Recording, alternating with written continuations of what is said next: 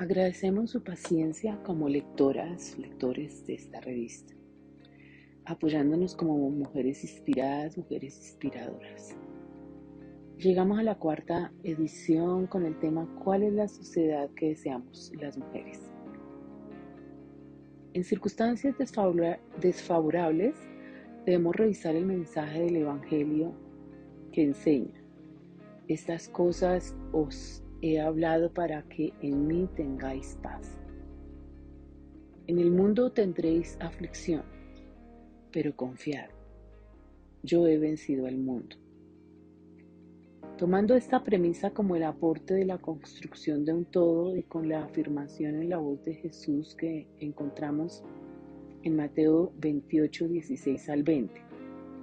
Yo estaré con ustedes todos los días hasta el fin del mundo resulta absolutamente esperanzador, pues nos garantiza que no estaremos solos.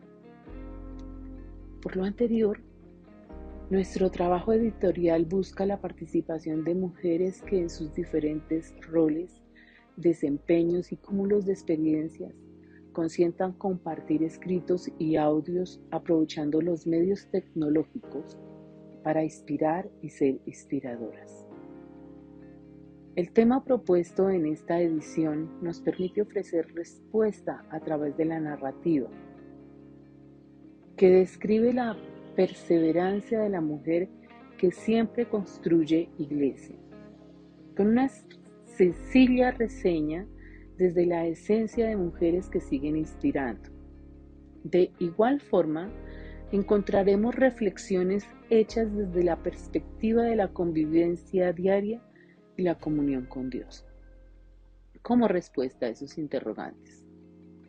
Por otra parte, tendremos un acercamiento con la búsqueda de respuestas a través de la semilla del amor de Dios.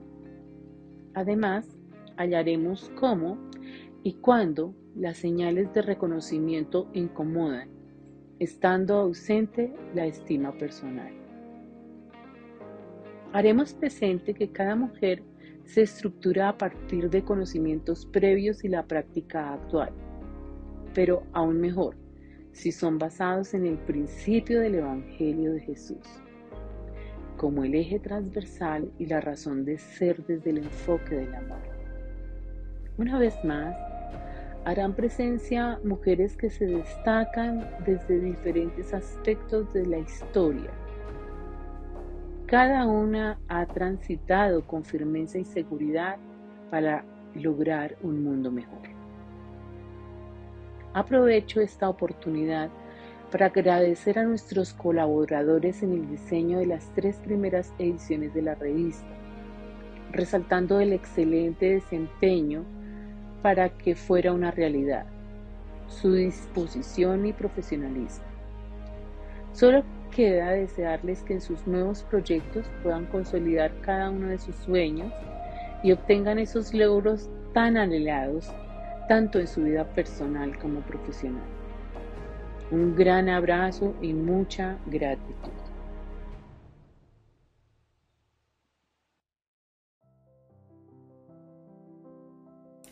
La perseverancia de la mujer que siempre construye iglesia. Mujeres inspiradoras por Maribel Creighton e Idalí Fernández Leal. La historia de la Iglesia Presbiteriana en Colombia nos recuerda que, en el gobierno de Tomás Cipriano de Mosquera, por invitación del coronel Jaime Fraser, llega a la Nueva Granada el reverendo Henry Barrington Pratt, misionero proveniente de la Iglesia Presbiteriana de Estados Unidos, quien realiza en Bogotá el primer culto el 19 de noviembre de 1856.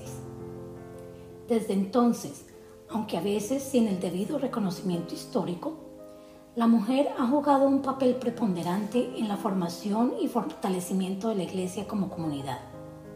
Se destacan los aportes de la misionera Margaret Ramsey, la señorita Anna Duncan, la educadora Francisca Hitchcock, la señora Elena de Emery, la reverenda Alicia Winters y la señora Carmen Leal de Gaona, hasta llegar a nuestra reverenda Rosina de Porras. En nuestra comunidad, el grupo de damas en sus inicios se denominó Marta y María. Su junta directiva estaba conformada por cinco mujeres elegidas por un año, presidenta, tesorera, secretaria y dos vocales. Ellas se reunían los martes en la tarde en los anexos del templo y celebraban una vez al mes el ampliamente conocido té de damas, en el cual alguna de las participantes ofrecía su casa y proporcionaba unas onces con el propósito de recaudar fondos para sus actividades programadas. A la par, desarrollaban una labor importante como respaldo al ministro de turno, colaborando en los cultos, el coro, la cocina o dirigiendo el servicio dominical según existiese la necesidad. Al llegar a pastorear la iglesia, el reverendo Germán Ezequiel Suárez Núñez decide mantener iguales los encuentros de las damas. Después de varios años, cuando la reverenda Rosina de Porras se vincula a la iglesia como copastora, nace además el grupo de damas solas, en el cual las mujeres viudas, solteras o separadas se reunían para orar y desarrollar diversas actividades que les permitía realizar viajes, patrocinados principalmente por las ventas de pulgas con objetos donados por ellas mismas. Al retirarse la reverenda Rosina por motivos de salud, se encarga del trabajo copastoral a Idalí Fernández Leal, quien en el grupo de damas comienza a realizar actividades distintas cada semana, ya sean encuentros meramente espirituales, reflexiones después de la presentación de una película o ejercicios mentales y juegos que agilicen la habilidad cerebral. Al cabo de un par de años, se logra adicionar la participación de Cora Churen, misionera holandesa que al trasladarse de Ibagué a Bogotá decide congregarse en la primera iglesia presbiteriana de Bogotá y empieza a acompañar el grupo de damas una vez al mes, enseñando manualidades que se venderán posteriormente en el bazar anual con el propósito de recaudar dinero para PREA. Hasta ese momento, las reuniones del grupo de damas se desarrollaron de manera presencial, inicialmente en los anexos, pero luego, gracias a la renovación física del templo, en la sala de juntas, espacio un poco más pequeño, pero a la vez más cálido. A partir de mediados de marzo del 2020 y hasta la fecha, debido a la pandemia global, los encuentros se trasladan al plano virtual cada lunes a las 9 de la mañana y consisten ahora de un devocional a cargo de Idalí Fernández, seguido por una actividad física bajo la orientación de Marcela Cruz Torres. A continuación, y como un sencillo homenaje, destacamos a algunas de las mujeres que han hecho parte del grupo de las damas en sus diferentes etapas, ya sea que hayan permanecido activas desde hace mucho tiempo o se hayan retirado por motivos ajenos a su voluntad. Todas ellas se caracterizan en general por su alegría, compromiso y amor profundo por el Señor, la Iglesia y su pastor. Esperamos no haber excluido alguna dama que reúna estas características, pero si lo hemos hecho, de antemano ofrecemos nuestras más sentidas excusas. Josefa Moreno de León, conocida como Pepita, dispuesta, sociable, le encanta ser anfitriona en su apartamento para atender a sus comensales con distinción, recuerdos y añoranzas. Olga Murillo de González, excelente cocinera, compañera de Rosinita en las visitas pastorales. Hoy recuerda muy bien el pasado, aunque el presente no con tanta precisión. Miriam Suárez de López, fiel a sus principios, amorosa, dedicada a su familia, siempre dispuesta y eterna compañera de Alfonso. Miriam Prieto de Sabogal, activa, visionaria, emprendedora, incondicional, partícipe, siempre pendiente de sus hijos y de sus nietos. Flor Valenzuela, comprometida con lo que se propone participante del coro, colaboradora en el proyecto de los niños en PREA y, ante todo, diaconisa consagrada e incondicional. Margarita Leal, Leal hija, cumplidora del legado de su madre, parte de la primera iglesia presbiteriana desde el vientre, lugar que ha sido su refugio y espacio de aprendizaje. Ana María Ortega, con un amor por la música y un talento para interpretar el órgano, el piano y el teclado, que ha deleitado a distintas iglesias, entre ellas la menonita, la luterana y la bautista, pero especialmente la presbiteriana a la que lleva en su corazón. Emilia Rojas de Cárdenas, incondicional, asistió a las reuniones mientras le fue posible, desempeñándose en lo que le demandaran. Isnelda Bernate, debido a un negocio que ella y su esposo emprendieron cerca de la primera iglesia presbiteriana de Bogotá, asistió presencialmente hasta el inicio de la pandemia. Betty Núñez de Suárez, determinada, irradia entusiasmo, aún en los momentos difíciles y con sus quebrantos de salud, y siempre intercede de rodillas por su muchacho, el pastor de la iglesia. Ophir Bolívar Alemán, primera dama de la Iglesia, compañera silenciosa, algunas veces anónima, pero siempre activa, con la camiseta puesta para lo que se requiera, ya sea llevando un mensaje o dirigiendo una actividad lúdica con su peculiar risa. Fanny de Mosquera, activa, acompañada de su esposo Héctor, que en paz descanse, y sus hijos en la camioneta Renault trabajadora con una Inco que le acompaña y le permite seguir vigente. Beatriz Correal, vanguardista, actualizada, buena amiga, trabajadora, honesta, admiradora furibunda de su hijo Enrique, quien, con su sonrisa y ojos verdes, se asemeja a Libertad Lamarque y tesorera ejemplar del grupo.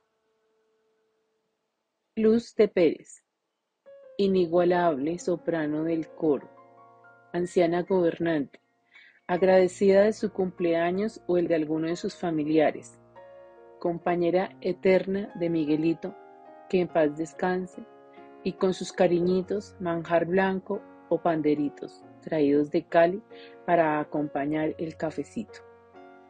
Betty Gómez, disponible para orar, recitar de memoria textos bíblicos y buscar coros o himnos que por supuesto nunca encuentra. Felisa Ruiz, vivaracha, sonriente, acompañada en la presencialidad de su hijo Gustavo y conectada ahora virtualmente con la supervisión de Tabín, su compañero fiel. Ana Oviedo, oriunda de San Pedro de Urabá, Sonrisa fabulosa, estilista creativa, siempre dispuesta a escuchar la palabra de Dios, invitando también a sus compañeras de trabajo. Elisa de Velázquez. Desde que conoció la iglesia, la conquistó y de ahí en adelante se hizo parte de esa gran familia, por lo cual extraña sobremanera la presencialidad, en especial la cena del Señor. Graciera de Sepúlveda, erguida, excelente anfitriona, constante en la asistencia a su iglesia en compañía de su Toñito, mientras lo tuvo, hoy en la presencia del Señor, cuidada por su hija Estela, quien vela y acompaña en este recorrido entre remembranzas espontáneas y fugaces. Dolly de Lozano, anfitriona en su casa de los té más concurridos e inolvidables, infalible en su asistencia a la iglesia, en especial cuando lo hacía al lado de su esposo Celiano, que en paz descanse, su hijo Gustavo, su hija Joana, sus nietos y doña Magdalena, Magda. Blanca Zambrano de Becerra, quien llega a la iglesia gracias a su negrito, Miguel Becerra, que en paz descanse, y entre los dos traen a sus hijos para adquirir los aprendizajes sobre Dios como herencia para sus vidas. Nérgida Contreras de Jiménez, conocida como Gilla, siempre en compañía de su esposo José Santander. Deleita el paladar con sus delicatessen, deliciosas arepas de huevo. Erly González, conocedora de la iglesia desde pequeña, pues doña Paulina, que en paz descanse, la traía a los cultos, junto con Anuar su hermano. Hoy sigue asistiendo desde la virtualidad cuando le es posible. Margaret White, visitante ocasional, habitante de las Torres Blancas, participa cuando le es posible disfrutando de las actividades de las damas. También queremos resaltar y agradecer la vinculación de otras mujeres desde que se inició la virtualidad como son. Marcela Cruz Torres, excelente profesional, quien con su positivismo y alegría se ha convertido en la perfecta anfitriona de las reuniones en el momento de iniciar la práctica física, buscando despertar conciencia de actividad y movimiento, frase que reúne la importancia de obtener y desarrollar destrezas y habilidades físicas para cuidar nuestro cuerpo. Victoria Galán de Leal, destacada por su gentileza y amabilidad, madre de Judy Carolina Leal, actualmente diaconisa, que asiste presencialmente a los cultos de los domingos cada que viene desde Sogamoso a visitar a su hijita o a las damas los lunes de manera virtual. Osiris Bolívar Alemán. Mella de Ofi, quien por invitación y motivación de su hermana participa desde Barranquilla cuando le es posible en las reuniones virtuales. Belén Rodríguez Lara, abogada e ingeniera industrial, cumplidora de su deber, cargada de alegría y llena de amor por el Señor, que en medio de los cambios y variaciones propias del confinamiento sigue cumpliendo con sus responsabilidades, aunque ya en la preespecialidad. Betty Cárdenas de Millán, con su don de gentes y entusiasmo, vinculada desde la presencialidad con su esposo José Eustacio, su hermano Bernardo y su cuñada Emilia. Hoy continúa en la virtualidad. Yolanda Muñoz, como esposa, madre de dos hijos, hija y todo lo que se desarrolle en pro de la familia. Se permite soñar y planear, llevando consigo a la trabajadora social que habita en ella, aprovechando el encuentro virtual desde casa junto al pequeño Santiago.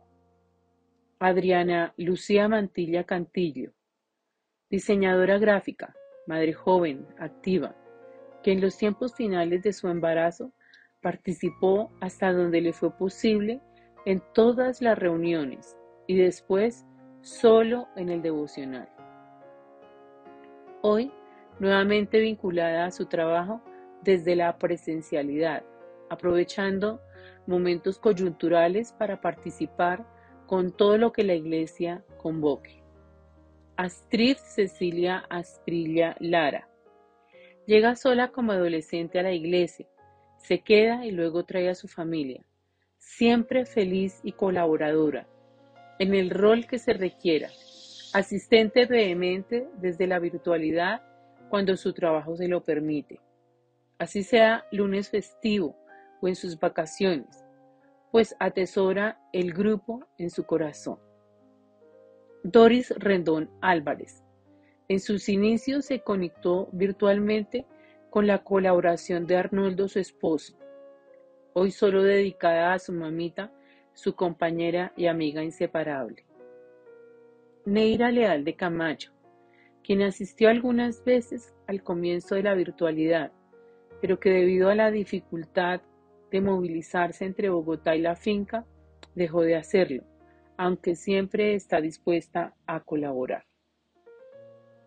Por último, queremos recordar a esas preciosas mujeres que hoy están en la presencia del Señor, pero que mientras estuvieron en la iglesia colaboraron no solo en el grupo de damas, sino en los diferentes cuerpos oficiales, como es el caso de Isabel Gutiérrez de Urdaneta, inolvidable por su aire de matrona, anciana gobernante, directora de escuela dominical, empresaria, esposa, madre y en su edad adulta mayor, alcaldesa de Guayabal.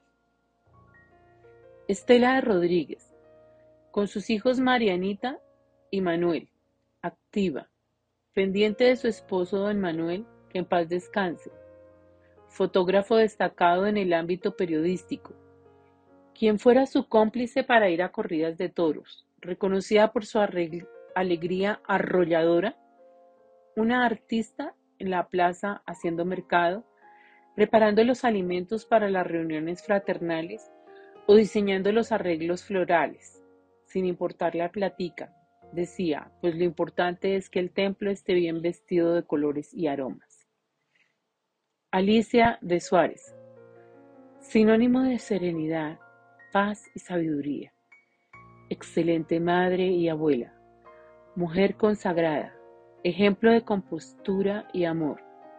Siempre hablaba de la gratitud como connotación de su relación íntima con el Señor y aceptaba siempre su voluntad, en especial en los momentos de luto o tristeza.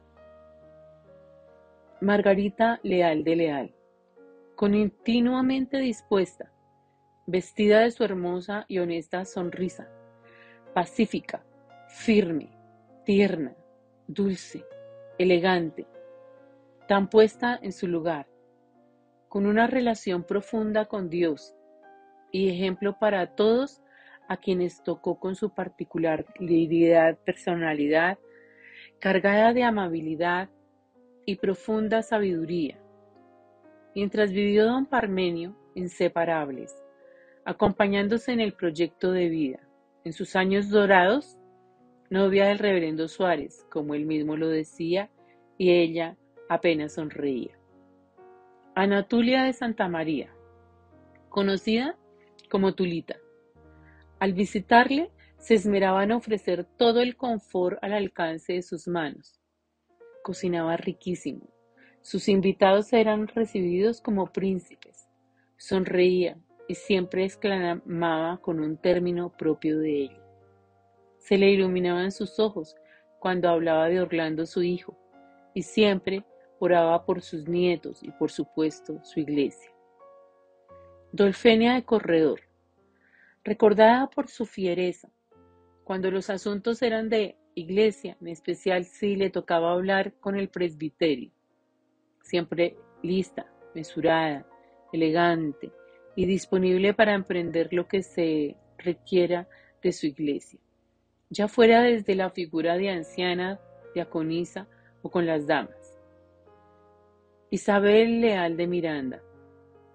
En su casa se destacaba como excelente anfitriona. Todo puesto en su lugar, rodeada de libros, revistas y fotos de todos los miembros de su familia, quienes, sin excepción, incluidos sus nueras y yernos, veían cómo el dechado de una mujer virtuosa. En la iglesia se destacaba como una dama cercana, alegre, dadivosa, amante de la Navidad, fiel amiga, prudente y mujer de mucha fe. Emilia Suárez de Chacón, mujer que, junto con su familia, fue cercana a los Lozano, y a través de doña Magda, que en paz descanse, terminó conociendo y participando en la iglesia de tal manera que hoy su hija Rita le representa muy bien, continuando el legado, su núcleo familiar. Noelia Laguna, recordada por su nobleza, trabajo, dedicación y responsabilidad. Una sierva de Dios que sin ninguna intención ni pretensión, todo lo realizó con el corazón mujer de paz, silenciosa y prudente. Gracias a la compañía incondicional del grupo de damas, siendo la fuente de inspiración para crear esta revista, Mujeres Inspiradas, Mujeres Inspiradoras.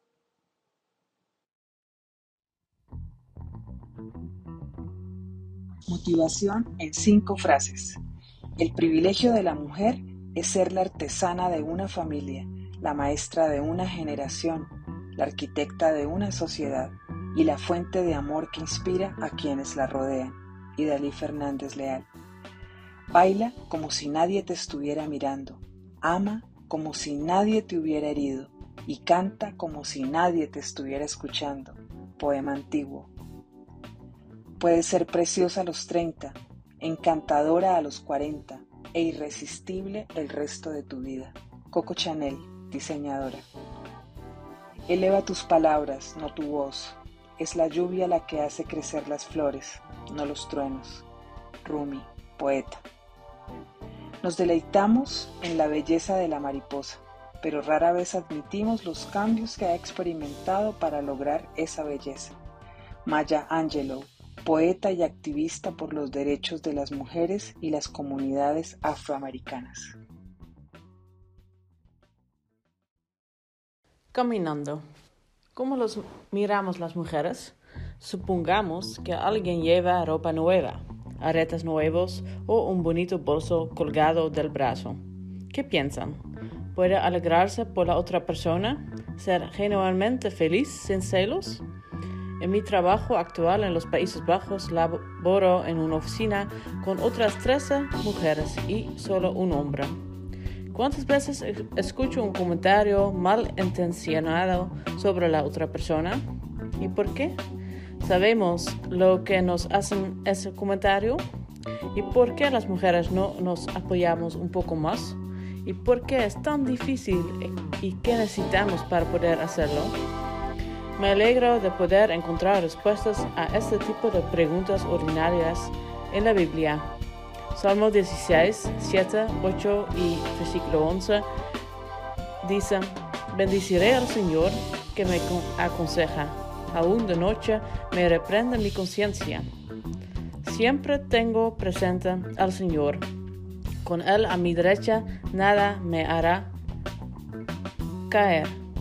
Me has dado a conocer la senda de la vida, me llenarás de alegría en tu presencia y de dicha interna a tu derecha. En el Salmo 16 leo que el Señor puede hacerme comprender de día y de noche. En la noche Dios habla a través de mi conciencia.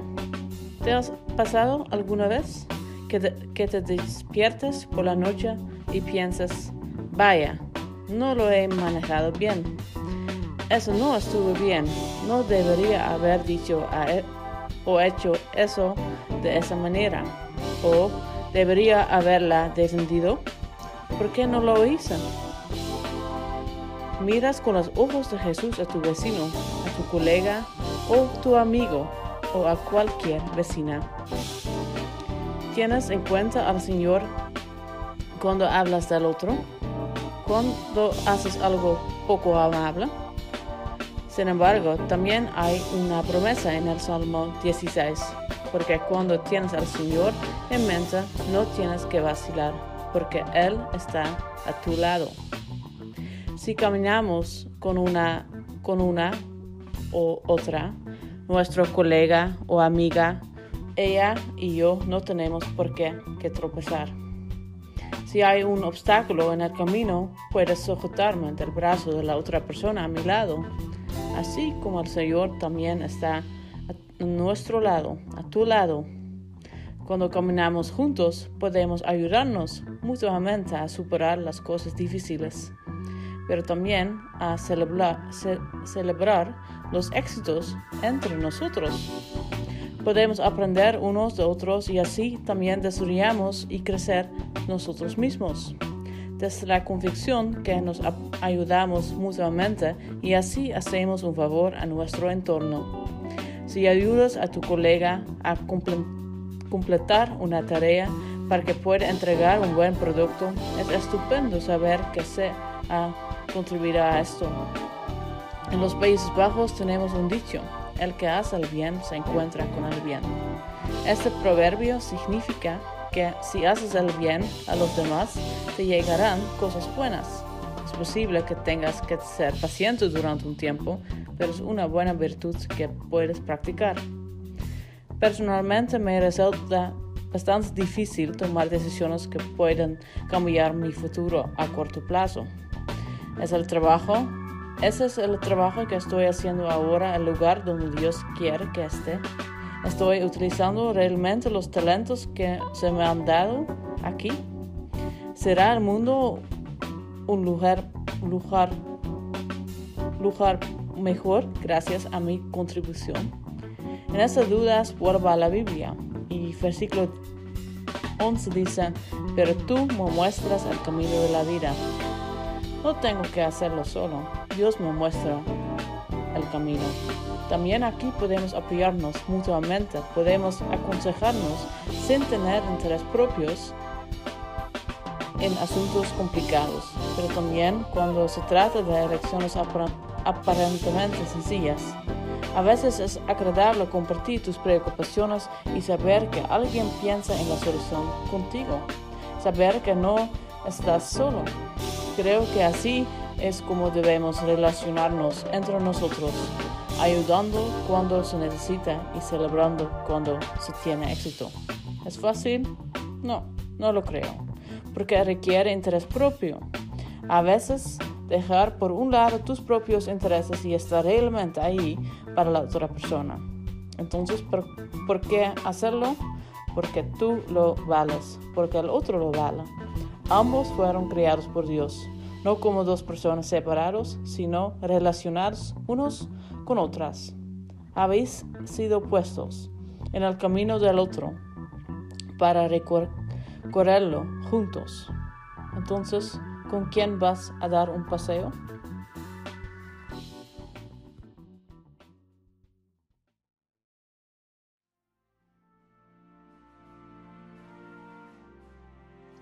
Actitudes que inspiran. Laura Gil Urbano, médico ginecobstetra, ganadora del premio de la Federación Internacional de Ginecología y Obstetricia, FIGO Mujeres 2021, por su compromiso y aporte a la defensa de los derechos de las mujeres y las niñas en Colombia y Latinoamérica. Una semilla de amor. La mujer es un ser primordial, vital y esencial para la sociedad, por el simple hecho de haber sido creadas por nuestro amado Padre Celestial para procrear y vivir esa bella experiencia, sin demeritar a aquellas que no pueden o por decisión propia no quieren ser madres, porque de todas maneras todas tenemos instinto maternal. Es mi madre la fuente de inspiración para afirmar que las mujeres somos un ejemplo claro de inteligencia y fuerza, pues ella es una muestra clara de tenacidad y valor para salir adelante, ejerciendo trabajos muy duros para sacar a sus seis hijos adelante sin el apoyo de un hombre a su lado. Me considero una mujer bendecida y formada para ser ejemplo dentro de la sociedad desde el primer momento cuando una bella familia conocida del barrio Las Américas, en donde vivíamos y en cuya casa viví por casi dos años, compartiendo con ellos y haciendo pequeñas tareas para ayudarme con mis estudios primarios. Bendecida al tener la oportunidad de escuchar en las tardes a la abuela de esa casa leer el libro de los proverbios mientras me enseñaba a bordar en un viejo tambor. Antes de vivir con ellos, siempre me llamó la atención verlos salir los domingos en la mañana vestidos muy elegantes. Me preguntaba, ¿a dónde irán? Yo quiero ir. Pues fue así como un día escapé de casa en la mañana y les dije que mi madre me había dado permiso para ir con ellos. Ellos creyeron en lo que dije y me llevaron. Oh sorpresa, me llevaron a una iglesia y entonces a pesar de mi corta edad, nueve años, siento que la vida es diferente desde esa perspectiva. Encontré juego, alegría, amigos divertidos y seguí asistiendo todos los domingos muy juiciosa con el consentimiento de mi madre. Pasó el tiempo y fui creciendo y los amigos cambiaron, pues no era la jovencita bien vestida y de familia distinguida en esa época, la iglesia era de gente bien y se veía la discriminación por posición social. Por eso dejé de asistir por un largo periodo de tiempo, pero nunca olvidé las enseñanzas de la escuela dominical. Recordaba con cariño a Consuelo Contreras, mi maestra de ese entonces, quien siempre me trató con cariño como a todos los demás niños asistentes. Asistía a la iglesia presbiteriana solo en mi cumpleaños a dar acción de gracias por la vida y en diciembre para despedir cada año. Cuando ya tenía más o menos 20 años, decidí que asistiría todos los domingos y que haría caso omiso a las murmuraciones de las personas que no eran tan agradables. Afortunadamente, siempre fueron más las personas bellas que las feas. Teniendo en cuenta las enseñanzas de esa bella abuela, quien me habló de Dios en mi niñez y quien siempre me decía que las cosas de Dios no son a las malas, sino que persistiendo en la oración todo se dará. Sentía que a falta de un padre biológico, siempre me acompaña un Padre celestial que no me abandona. Esa fuerza, ese amor ha hecho que todo lo que me he propuesto lo pueda conseguir, a pesar que por falta de recursos en su momento o tiempo en otra época no concluí una carrera profesional.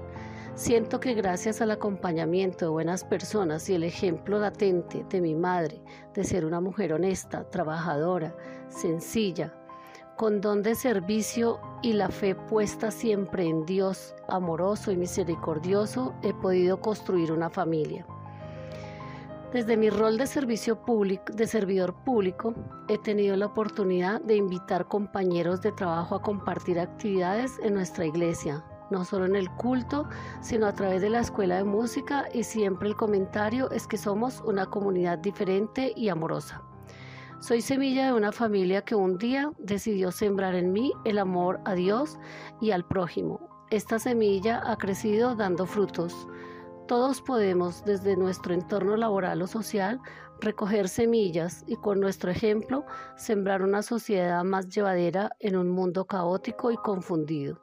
Siempre con la fe puesta en ese Dios de amor, de un Padre que no abandona y siempre acompaña y fortalece.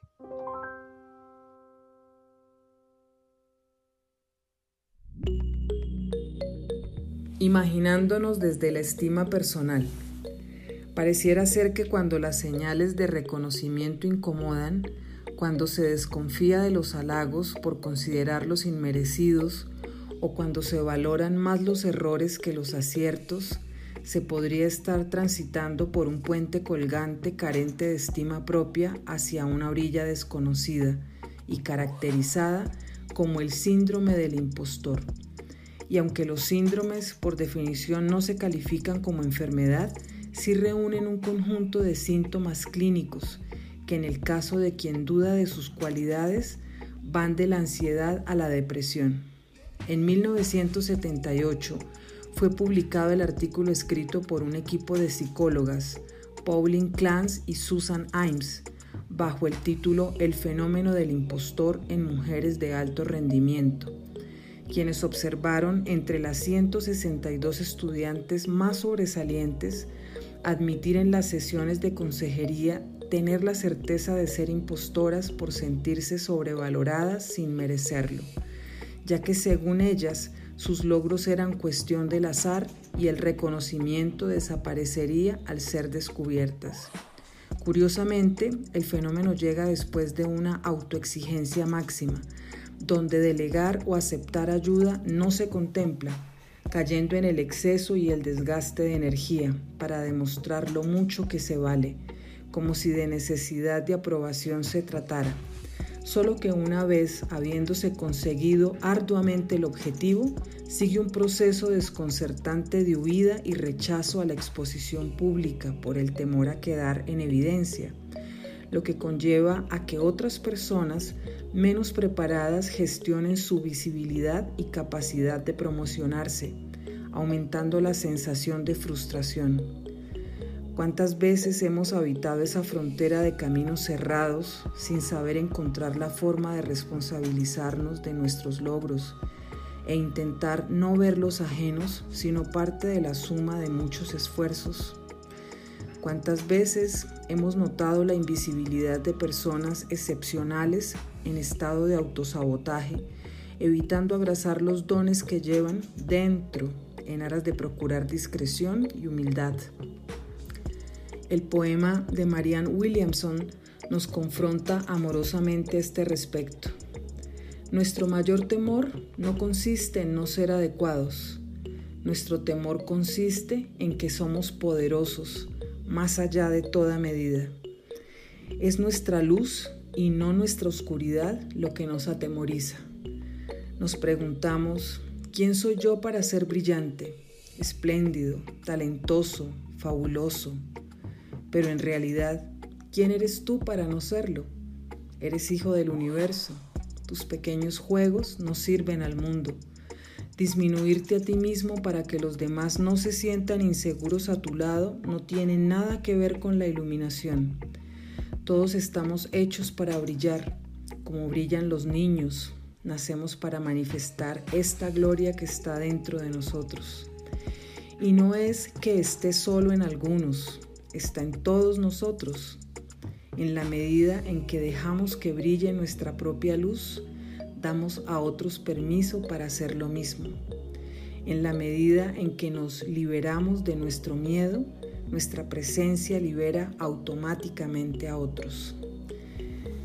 La invitación en esta ocasión es a imaginarnos desde la propia estima, desde el reconocimiento de los aportes que hacemos en la consecución de nuestras metas, a seguir desarrollando la capacidad de autoliderarnos en público, a recordar que aceptar los retos es un deber regulado por el derecho que tiene el poseedor del talento como merecimiento a tantas habilidades cultivadas.